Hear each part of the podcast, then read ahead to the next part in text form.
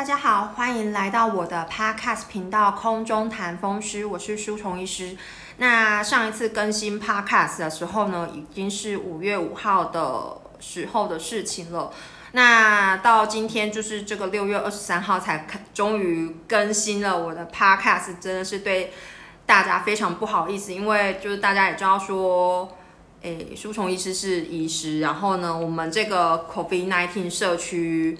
开始大流行的时候呢，就是大概是在五月五月十二号的那个礼拜，然后之后就全国的三级警戒，那到现在听说要延长到七月十二号，再观察看看说是不是要解除三级警戒这样子。那所以呢，这个这个其实都是借口，不录 podcast 都是借口，对，没有错，就是拖延症也都是借口。那要跟大家说的是说，就是呃，医师这个族群在这个五月十二号到今天六月二十三号的这一个多月的时间点呢，其实是非常的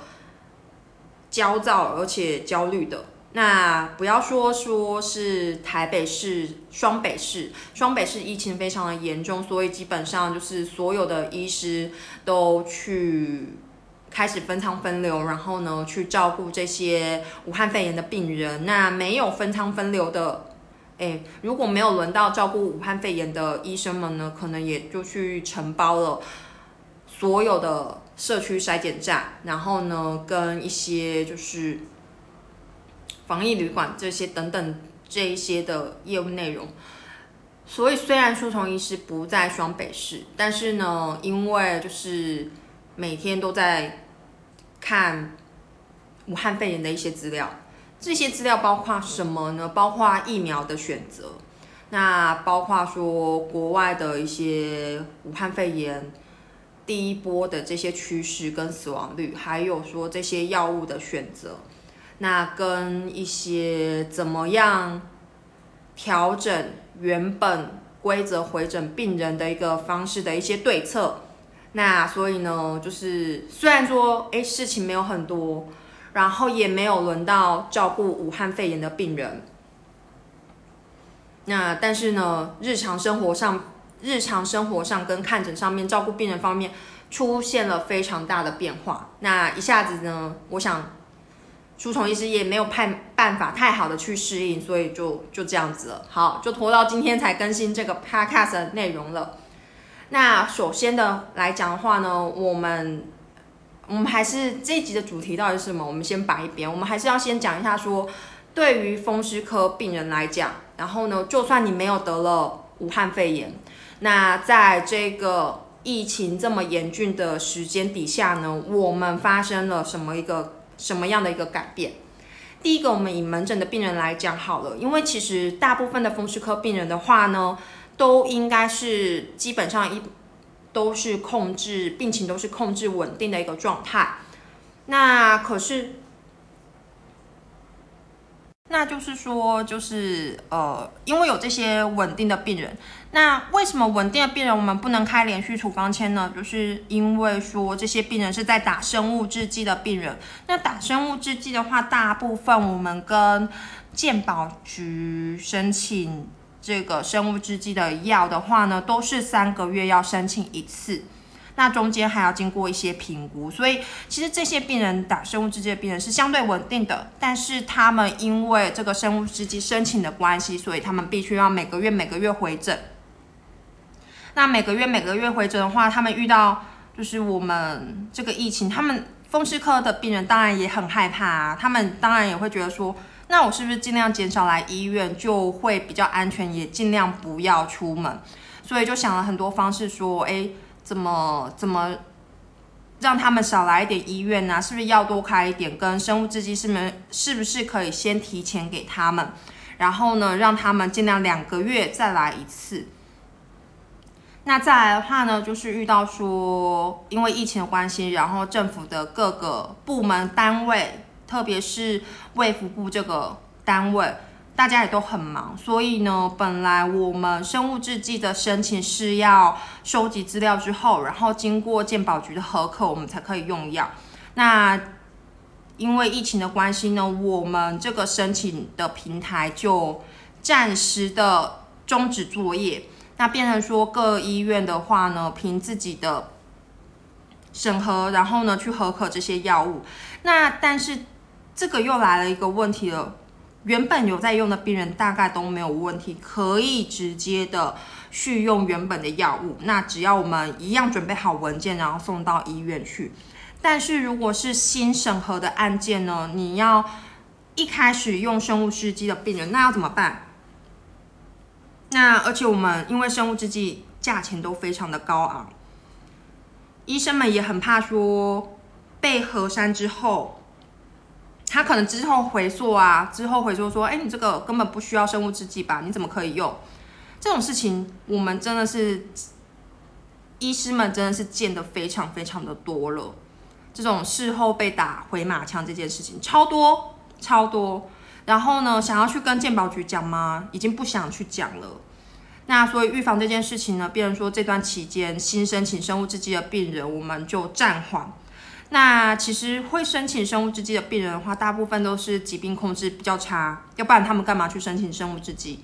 那或者是说呢，有一些副作用。那再来的话呢，就是说，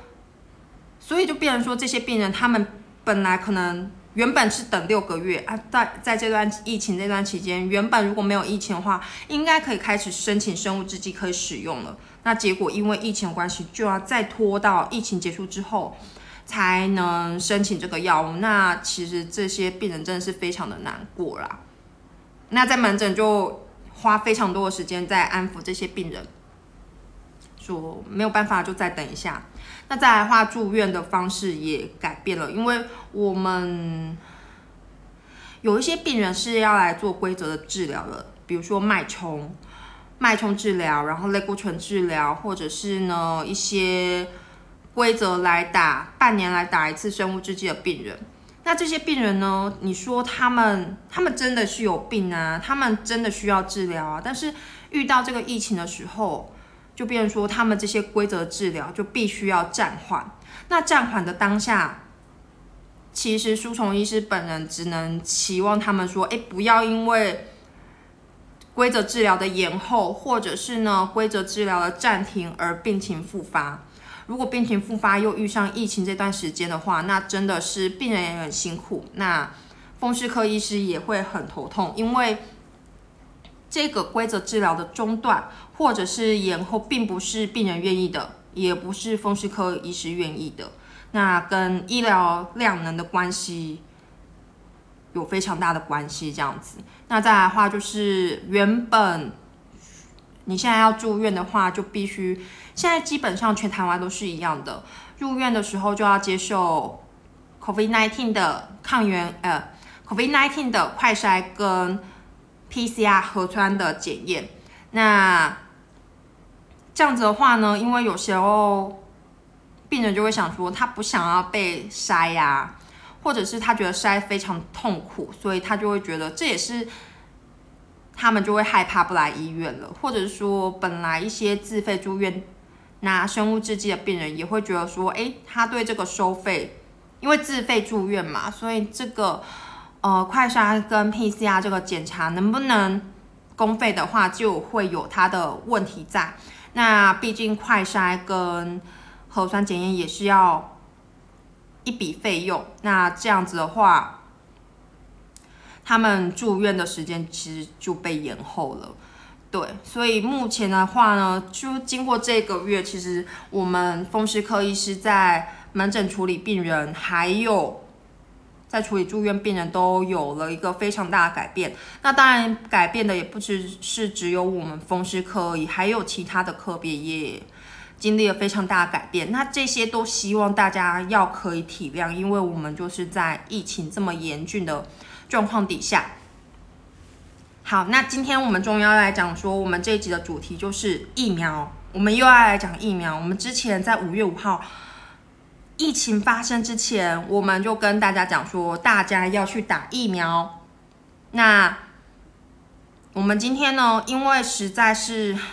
太多人、太多风湿科的病人来问疫苗这个问题了，所以我们必须要再做一集，特别来讲说疫苗要不要打。那第一个，我们有我们分成几个问题来解答好了。我们问题第一个，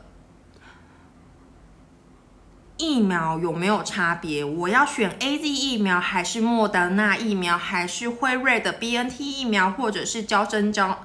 呃交生的疫苗，还或者是次蛋白的疫苗，还是高端的疫苗呢？国产的疫苗。就这个问题呢，舒虫医师要回答大家的是：如果疫苗有疫苗的话，就不要选能打的疫苗，就是好疫苗。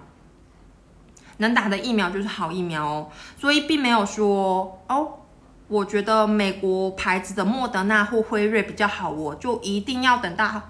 等到辉瑞或莫德纳。没有，只要能够打的疫苗，只要有通过。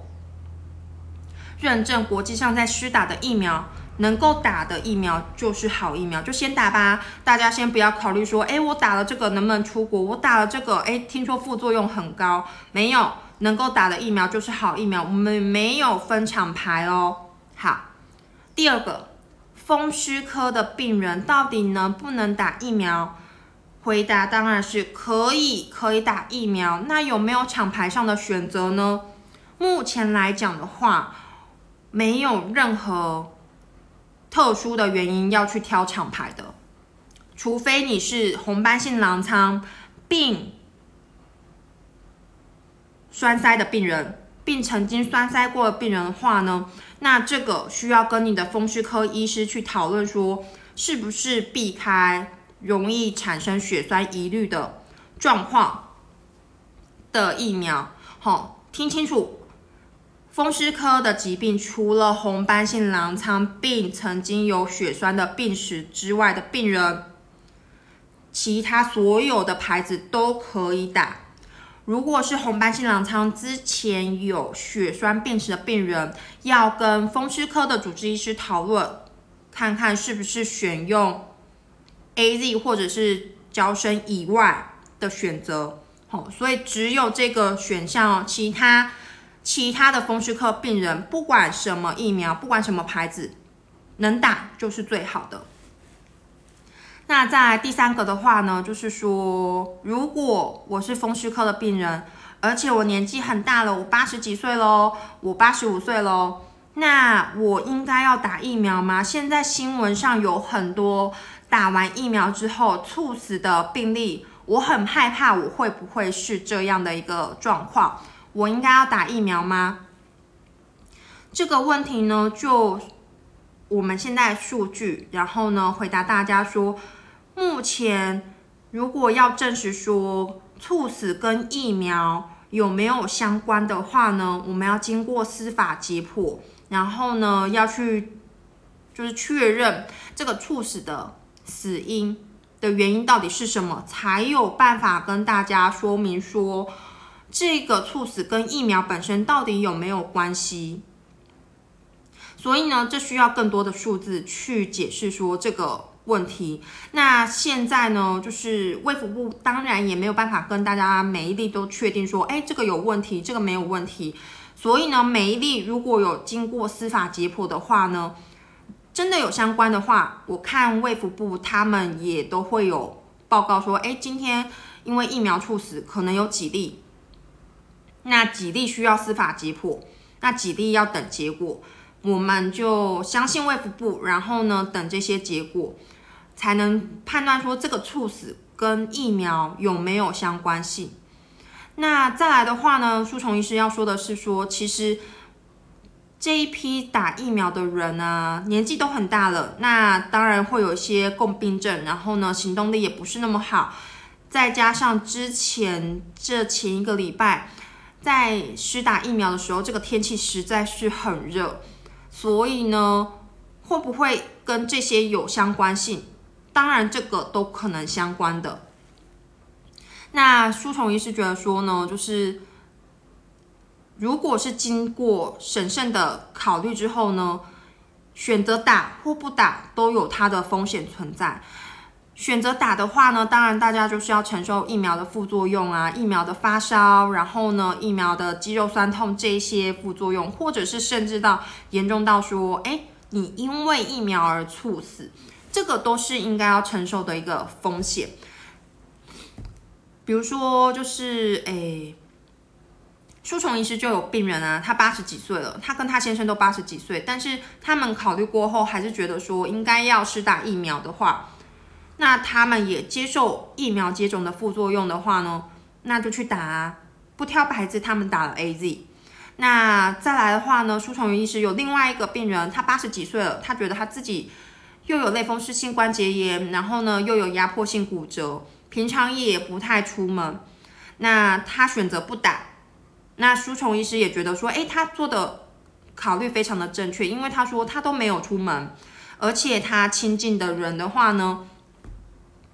如果有能打疫苗的话，也会尽量去打疫苗。那基本上他们现在就是保持说社交距离，然后在家里面都戴口罩的一个方式，去预防武汉肺炎的传染。那我也觉得说，哎，其实这个八十几岁婆婆，她虽然选择不打疫苗。没有办法承受疫苗的这个带来的风险跟副作用，但是他可以做到说，他亲近的，他劝说他亲近的人去打疫苗，然后呢，在亲近的家人都还没有打疫苗之前，他们可以保持社交距离，跟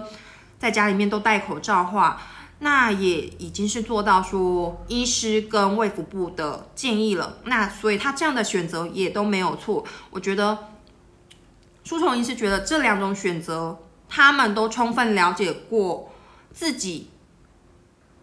自己自身的状况，还有接种疫苗跟不接种疫苗之后的风险，他们都考虑的非常的详细了。那不管接受疫苗的风接种疫苗也好，不接种疫苗也好，他们都尽他们所能的去做到说预防武汉肺炎的传染这件事情。那。这样子的话呢，舒虫医师都觉得说，不管打疫苗的这个八十几岁的夫妻、婆婆、公公婆婆也好，然后呢选择不打的这个类风湿性关节炎的疫的病人也好，他们都是非常有人生智慧的。舒虫医师希望大家都不管打或不打，都要做到这样，充分了解自己的状况，跟充分了解说，嗯，现在的选择性。而不是说都不了解，然后反正说，哎，反正政府帮我选了，我就去打，我就去盲从，盲从之后，我也不能接受说疫苗带来副作用，然后呢，发生如果发生任何事情的话，都说这都是别人的错。这个书虫医师是非常不能接受的。我觉得，如果说我们的国民素质要更上一层楼的话，我们就必须要做到这样的状况，充分了解自己的状况，然后呢，去选择自最适合自己的一个方式处理方式。再来的话，这个处理方式不管有任何问题，自己都要可以接受。那再来的话呢，就是说，嗯，好，第四个问题就是，如果我接种了武汉肺炎疫苗，那我的药需要调整或停止吗？好，那这个问题的话呢，当然大部分都需要，大部分的话都不需要调整或者是停药了。那有小部分有一些特殊的药物或者是生物制剂。的选择的话呢，需要错开或者是停药一阵子。那这个问题呢，因为有非常多种的药物，那它的时间是要停药的时间呢，然后呢要错开的时间呢，没有办法在我们没有办法在这个 podcast 里面一一个一个的说清楚。那在我们的这个这个风湿科群组里面呢，有。主治医师已经做好了图表，所以呢，大家如果有疑虑的话，可以到诊间去询挂号询问风湿科医师的意见，然后呢，拿到那张小卡，上面会有所有的药物的建议。那我们诊间也有卫教师，那。那这样子的话呢，这个小卡上面我们会直接勾选说，哦，你现在在服用这个药物，所以勾起来你要停药一周这样子。所以呢，呃，世界上的风湿科医学会、美国风湿科医学会、欧洲风湿科医学会都已经做出有证据的一个建议，所以呢，我们就会照他们的建议来走这样子。好，所以关于药物，简单来讲就是问你的主治医师，然后呢，他们大概会给你一张小卡，或者是直接用嘴巴跟你讲。讲说那应该要怎么样注意？那注意的话呢，请照风湿科主治医师的建议去做哦。好，那再来的话呢，就是第五个问题，医师，我觉得我的免疫力很差，我是不是不应该去打疫苗？那这个问题呢，其实舒虫医师听到的时候呢，就会觉得说，哎，很好奇，你怎么会知道说自己的免疫力很差？如果是风湿科的病人的话呢，舒虫医师讲过很多次，大家的免疫力是乱哦，不是差哦，乱跟差有一点点不一样的区别吧。免疫力乱的话，是代表说自己的免疫系统不知道敌人是谁，攻击自己。那当当然这样叫乱啊。那弱的话是说这个免疫系统本身有缺陷，有问题。它没有办法去攻击外来的敌人，也没有办法攻击自己，这样子叫做弱哦。简单来讲的区别是这样子。那现在怎么样可以知道免疫力比较弱呢？其实一般的医院的实验室应该是验不太出来的，这要到验比较特殊的实验室，然后呢去验很多分子。分子啊，或者是细胞学的检查，才可以知道说免疫力的强弱。哎，所以呢，舒虫医师听到这个话都会觉得说，哇，你怎么会自己觉得自己免疫力很弱呢？哎，如果说你可以这样子，不用不用住在泡泡屋里面，然后可以走来走去的话，舒虫医师都觉得这样子的免疫力算是正常啊。对，好，那所以基本上呢，大家的免疫力。都不算弱，然后呢，风湿科的病人的免疫力系统是乱，所以呢，如果自己觉得自己免疫力系统很弱，应不应该要接种疫苗的话呢？请大家先把免疫力弱这个名词从自己的脑袋里面打掉，没有这件，没有这回事，没有这件事情哦。仔细去思考，说自己有没有什么慢性疾病，自己的慢性疾病到底是什么？好。那如果没有慢性疾病的话呢？然后又可以走来走去，那就不叫免疫力弱。那如果是这一群听众朋友们，这群朋友们算是健康的听众朋友们，请到如果如果有排到就是 COVID-19 的疫苗的话，请你们按时接种。没有免疫力弱这件事情哦，好，然后呢，不管什么牌子就去接种就对了。那如果真的免疫力弱的这个病人呢，免疫有缺陷的这些病人呢，我们之前讲过了，那要怎么样预防他们得到武汉肺炎？就是周围的人都打武汉肺炎的疫苗，阻止这个病毒传播链的话，那他就不会得到武汉肺炎的啦。好，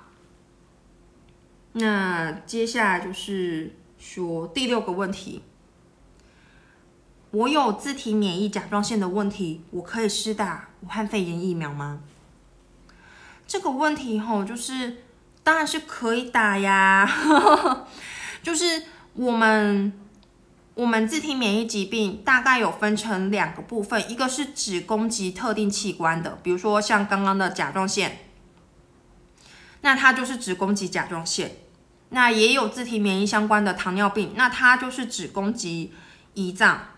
那这个呢，就书虫医师自己本身的感觉，它算是一个相对简单，只攻击单一器官的免疫疾病。那如果说它是会攻击全身的，就比如说像红斑性狼疮，然后呢，像是像是类风湿性关节炎，那我们刚刚回答过啦，这种系统性的全身的自体免疫疾病都可以打。武汉肺炎的疫苗了，那自体免疫的甲状腺炎更可以打武汉肺炎的疫苗啦，这个就是没有什么疑虑，这样子。好，那总之的话呢，我们今天帮大家做一个结尾，就是中间哎，这样讲疫苗时间大概就只有十五分钟，前面十分钟就是书虫医师自己在发，就是牢骚这样子。那总而言之，就是有几个原则，还是跟上一集有讲过疫苗的原则一样，就是第一个，先了解自己的状况是怎么样的状况，然后慢性病啊，出门活动的能力呀，然后呢，生活的范围是怎么样一个情况。第二个，不管选择要不要接种疫苗的话呢，书虫医师都尊重大家的选择。但是如果接种要选择要接种疫苗的话呢，请不要挑厂牌，就是任何的厂牌都没有关系，能打到的疫苗就是好的疫苗。然后第三个就是说，不管有没有打疫苗，哦，之前好像有说过，打完疫苗之后，它要有一段时间才可以产生保护力，所以不管打不打疫苗，大家一定要做好。目前我们。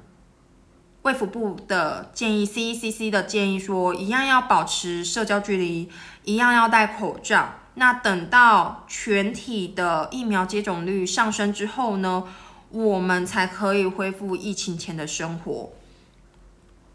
对啊，那再来的话呢，就是除了这个之外，还要跟大家说，因为疫情的关系，所以大家会有心情上的焦躁、忧虑。这个大家都会，大家都是一样的，没有特别的人，没有说只有你会因为新闻而焦躁而焦虑，大家都是对这个疫情都是非常的无奈，然后焦虑的，大家的心情都跟你一样，所以如果大家有心情上的不舒服的话呢，当然是有一些方式可以排解啊，有一些方式可以排解呢。书虫医师的建议是说，第一个。就是阻断让你焦虑的来源，阻断让你焦虑的来源呢，就是把电视关掉，把报纸的前面的新闻版抽掉，不要看这些新闻。如果很怕说，哎，不看电视，不看新闻，会会缺乏这个消息的来源的话呢，那我们就是一天只看十分钟，只看大标题。只看十分钟的话，其实该知道的事情也都该知道了。记者会的话，也不是每每一场都要看呐，因为如果又看卫福部的，又看台北市的，又看新北市的，其实记者会超多耶，就是会浪费很多时间在这个上面。我们一天只看十分钟的新闻，那其实看看大标题，该知道资讯也会知道。那基本上如果有一些呃很吵啊，然后大家在口水互战的这些。基本上就只会增加大家的焦虑感而已，基本上可以忽略。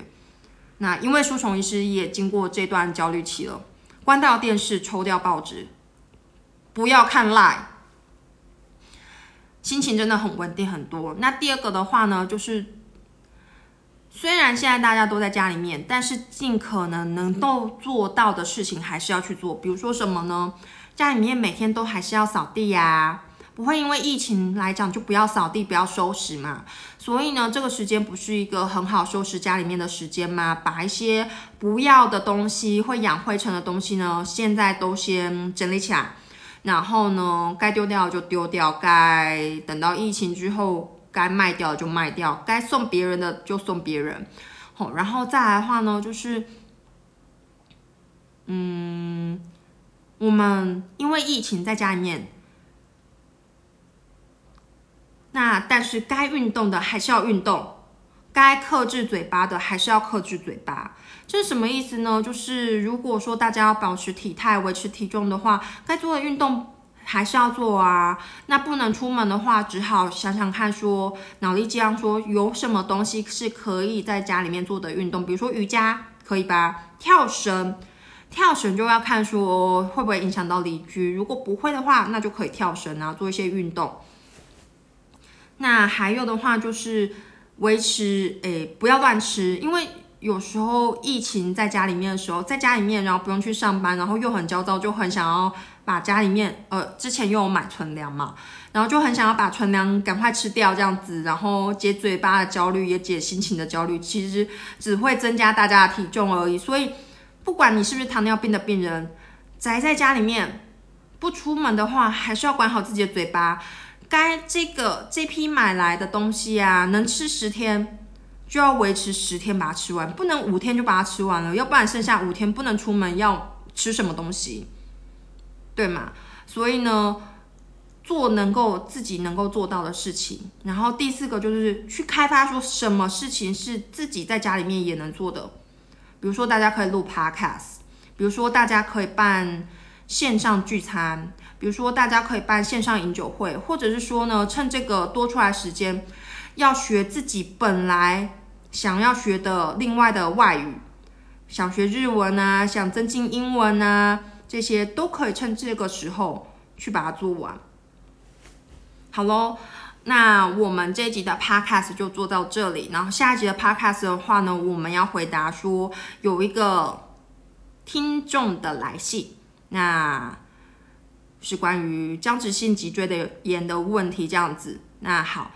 我是舒虫医师，大家拜拜。